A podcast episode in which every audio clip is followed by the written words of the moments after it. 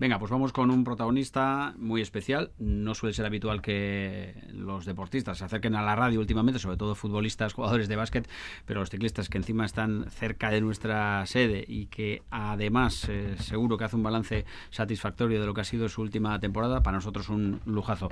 Lo van a adivinar los oyentes porque es un gaste Istarra eh, que está dando mucha guerra en sus pocas temporadas ya de profesional. Oyer Lazcano, Oyer, Arrachaldeón. Arrachaldeón, ¿qué tal? Un placer tenerte aquí con nosotros. Nos gusta el cara a cara con los deportistas eh, y con los ciclistas, sobre todo cuando os vemos, no sé si relajaos eh, entre una temporada y otra en ese tarte en el que, bueno, vais preparando la, la siguiente y se os nota también hasta en el aspecto otra cara, ¿no? Porque lo chupaos que estáis durante la temporada es algo ayer alucinante. Sí, bueno, al final es lo que tenemos que hacer, ¿no? Tenemos Messi poco para un poco para disfrutar, para pues comidas con amigos, cenas y bueno, hay que aprovecharlo también. Ahora ya se está acabando, toca un poquito empezar a enfocar, más o menos enfocar, tampoco tampoco está la escopeta cargada, pero pero bueno, empezar a apuntar la temporada que viene y, y sí, ya volviendo a la bici, volviendo a coger ganas y, bueno, a ver qué tal sale. Tampoco es lo de Geraint Thomas que hemos leído por ahí, que lleva de farra no sé cuántos eh, días, pero oye, eh, si le va bien... Eso es, un, poquito de descontrol. bueno, eh, no sé si descontrol o, seguro que controladas.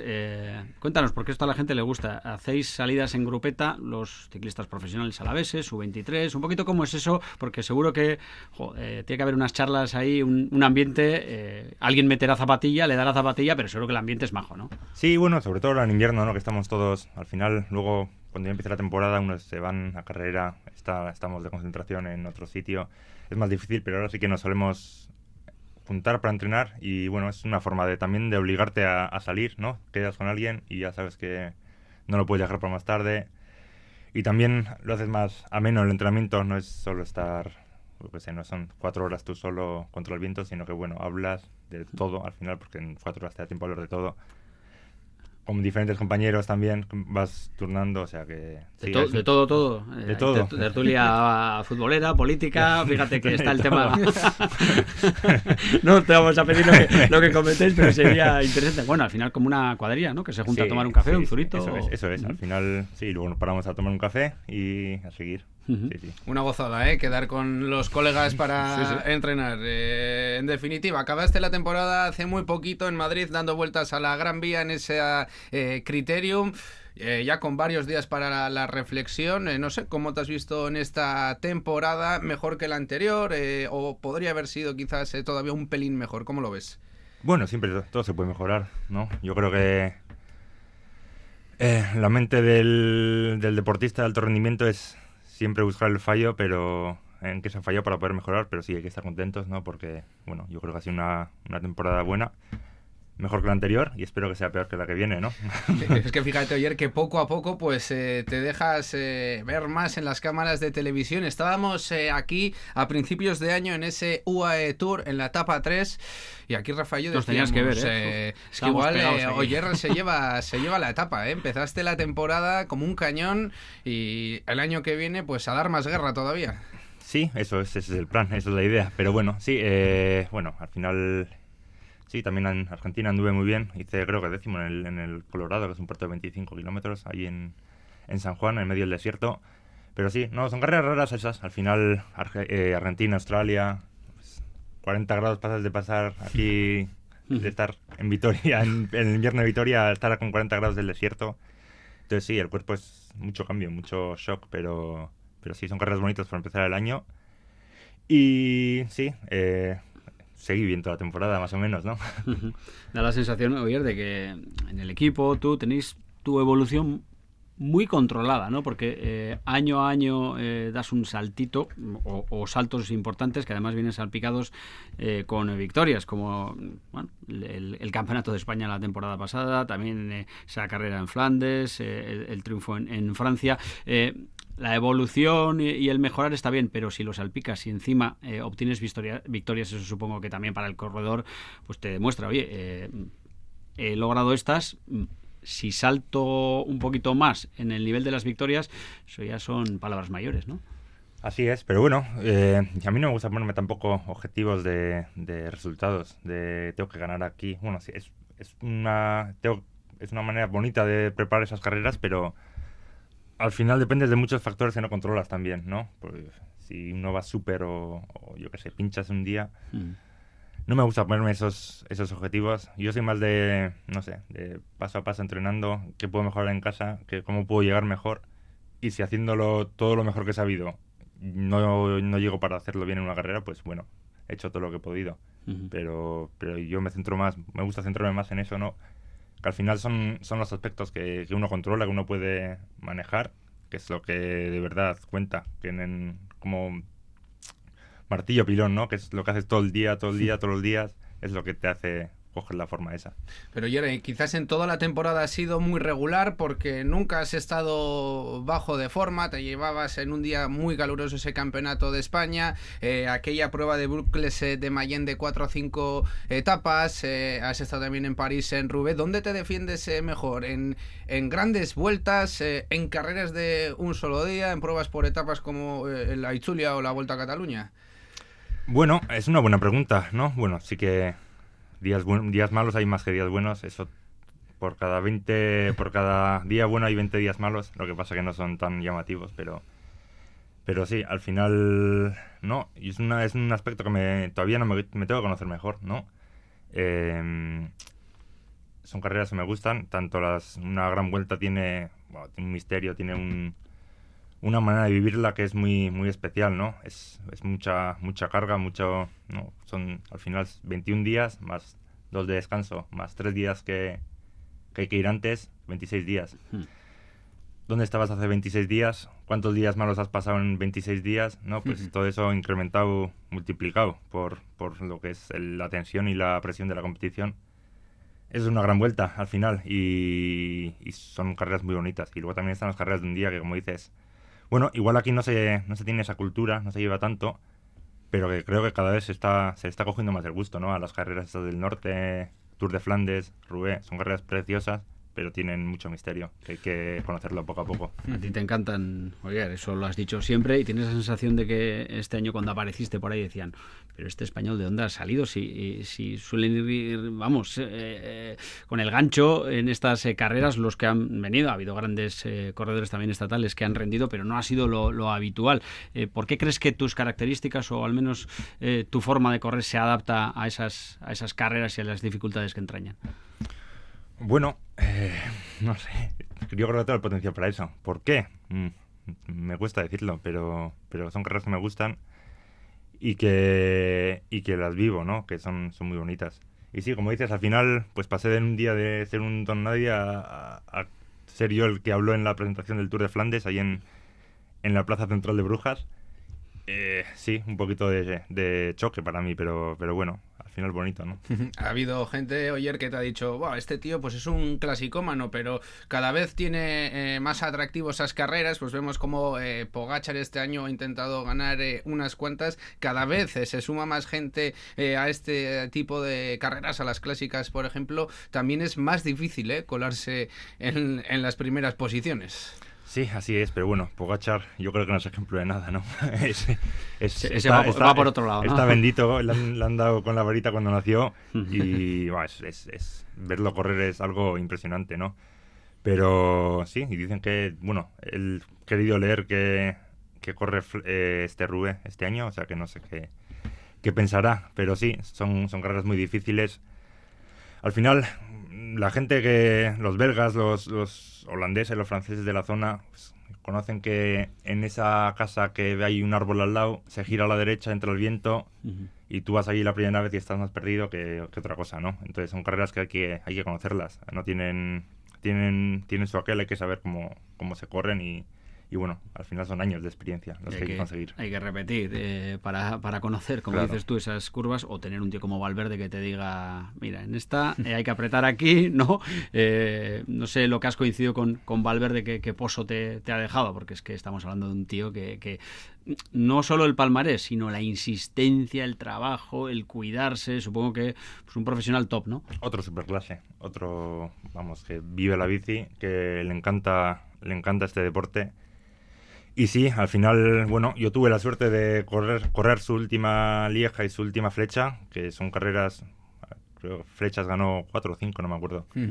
Y no, bonito, al final aprendes de él mucho. Eh, oyer, en estos dos años de Movistar, en el primero fuiste al Giro de Italia, este año has estado a la Vuelta a España. También te dejaste ver ¿eh? en el Tour de Francia con esa salida aquí desde, desde tu ciudad, desde Gasteiz. ¿El año que viene Tour? No lo sé.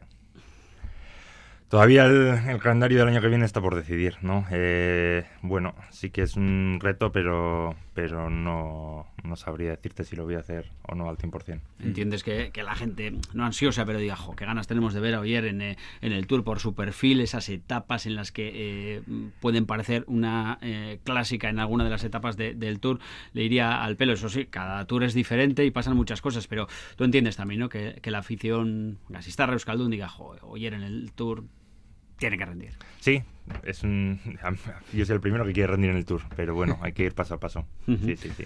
Bueno, vamos avanzando. Eh, la próxima temporada, ayer con muchos cambios en el staff en cuanto a corredores, eh, habéis tenido ya una concentración. ¿Qué, qué sensaciones? Porque corredores de todo tipo, ¿no? Eh, los que habéis incorporado, corredores jóvenes, hasta Pistar, el, el italiano también, con muy buenas eh, credenciales hasta, hasta ahora. Y eh, prácticamente con la campana final aparece Nairo Quintana, o sea, todo un campeón. Eh, bueno, supongo que interesante, ¿no? El compartir con, con toda esta gente nueva eh, primeras semanas. Sí, por supuesto. Al final, bueno, con Nairo no, no hemos coincidido en la concentración, todavía no estaba, no estaba en el equipo. Pero sí, no, yo creo los días que hemos estado allí en, en Pamplona, en Gorraiz, han sido buenos, han sido provechosos. Y ahora enseguida, en nada, tres semanas nos vamos a, al Levante a, a, en busca del sol. A, mm. Creo que son 12 días de concentración. Que sí que estaremos más, entrenaremos más en bici y bueno, yo creo que es, los corredores son gente buena, gente con mucho potencial y, que seguro que será un buen año.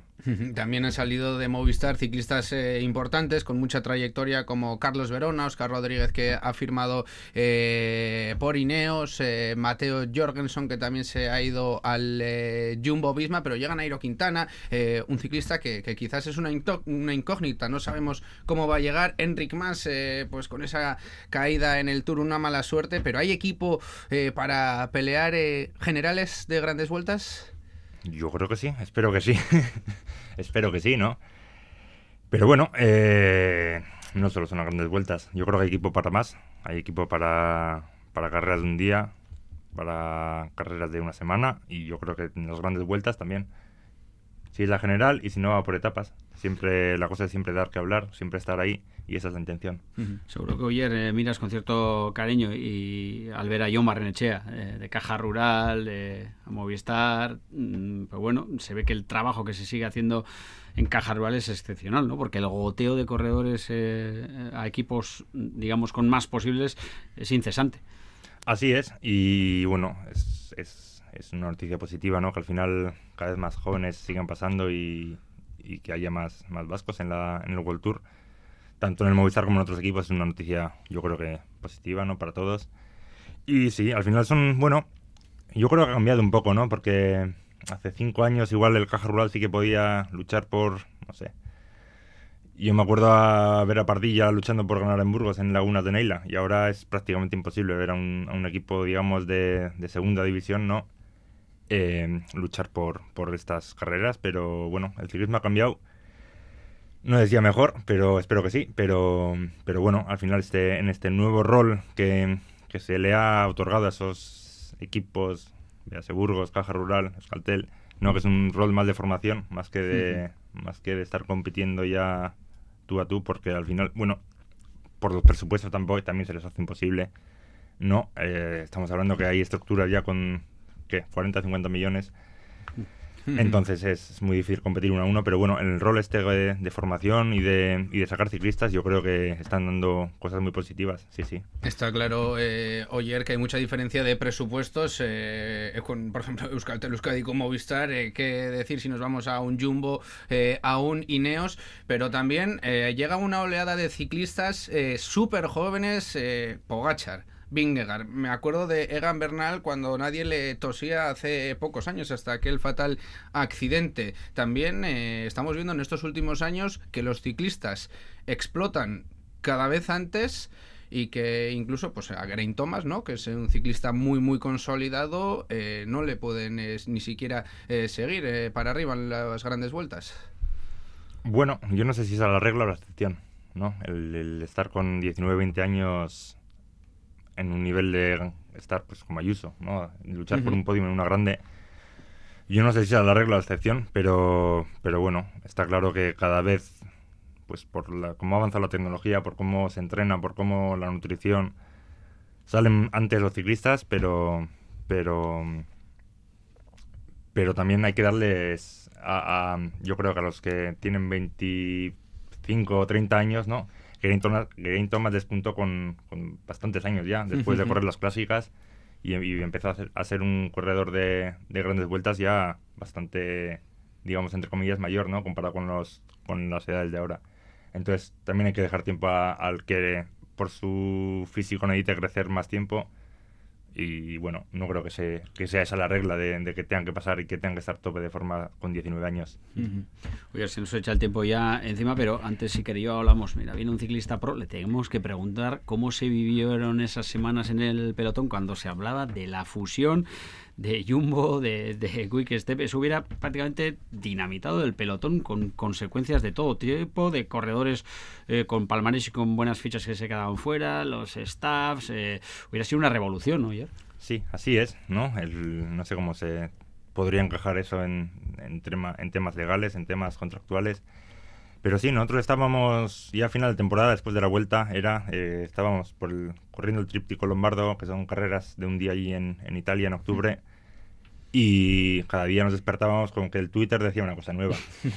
nos enteramos así, mira lo que en el desayuno, mira lo que pone aquí, no, pero este dice que no, este que sí. Y bueno, al final, yo creo que por suerte, ¿no? Siguen los dos equipos. Siempre que haya más equipos es una noticia buena, una noticia positiva para todos.